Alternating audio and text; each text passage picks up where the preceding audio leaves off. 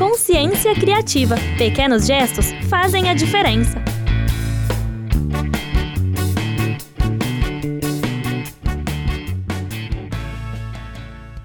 Oi, você está ouvindo um podcast produzido pelo canal Consciência Criativa, o seu portal sobre consumo consciente, onde pequenos gestos fazem a diferença. Hoje vamos explicar o tema principal que tratamos em nosso blog, a sustentabilidade. A primeira vez que o termo sustentabilidade surgiu foi na Conferência das Nações Unidas sobre o Meio Ambiente, realizada no ano 1972 em Estocolmo, na Suécia. O termo sustentável é derivado de sustentar, apoiar e cuidar. O conceito de sustentabilidade aborda a forma como se deve agir em relação à natureza.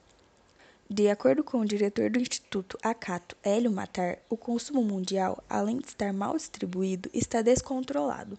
Cerca de 20% da população mundial concentra o consumo de 80% de todos os produtos e serviços do planeta.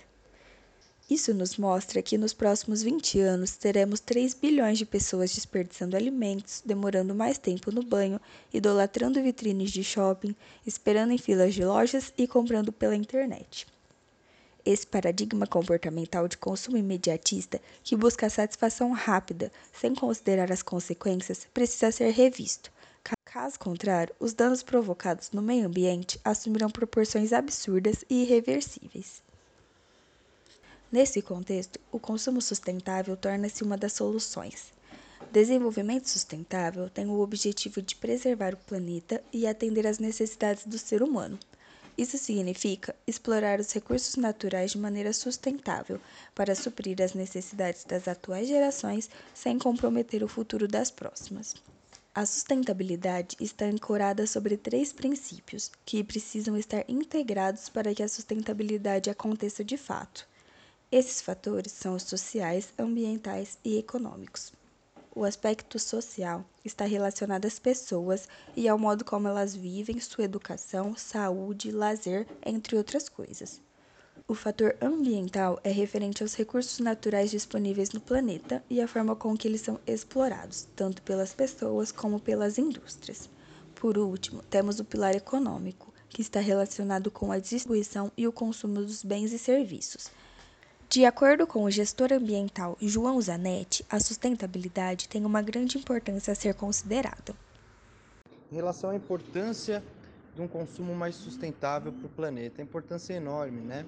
Tem muita coisa que a gente não percebe quando um produto chega para a gente, né? Para a gente ter uma ideia, para a produção de uma calça jeans, pode-se chegar a mais de 5 mil litros de água no total, né? Pensando desde o comecinho nas plantas plantadas para fibra, né, tudo que é necessário para a gente fazer o tingimento da peça.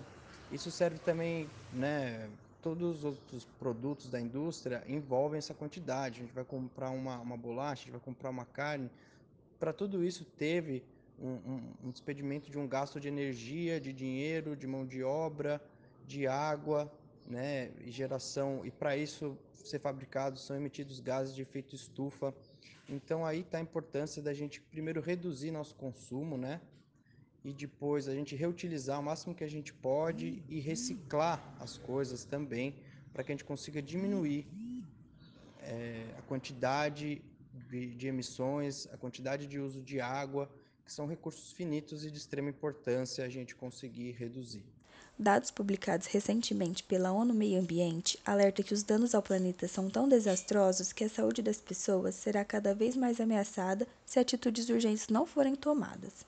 O relatório produzido por mais de 250 cientistas de 70 países aponta que os poluentes em nosso sistema de água potável serão responsáveis por uma resistência antimicrobiana, que se tornará a maior causa de mortes até 2050 podendo inclusive afetar a fertilidade feminina, masculina, bem como o desenvolvimento neurológico infantil.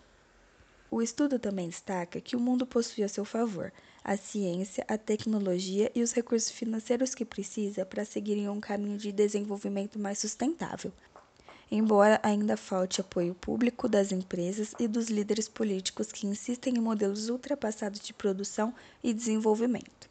Ainda de acordo com João, a sustentabilidade sempre será um assunto em pauta, mas é preciso políticas públicas para que aconteça um avanço nessa discussão. Que sim é um assunto que está em pauta, portanto a gente pode dizer que está em moda, né?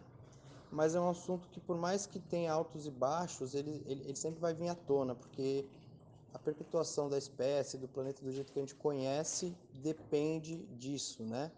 É, acredito que cada vez mais que a gente sinta que os efeitos disso aumente-se a preocupação.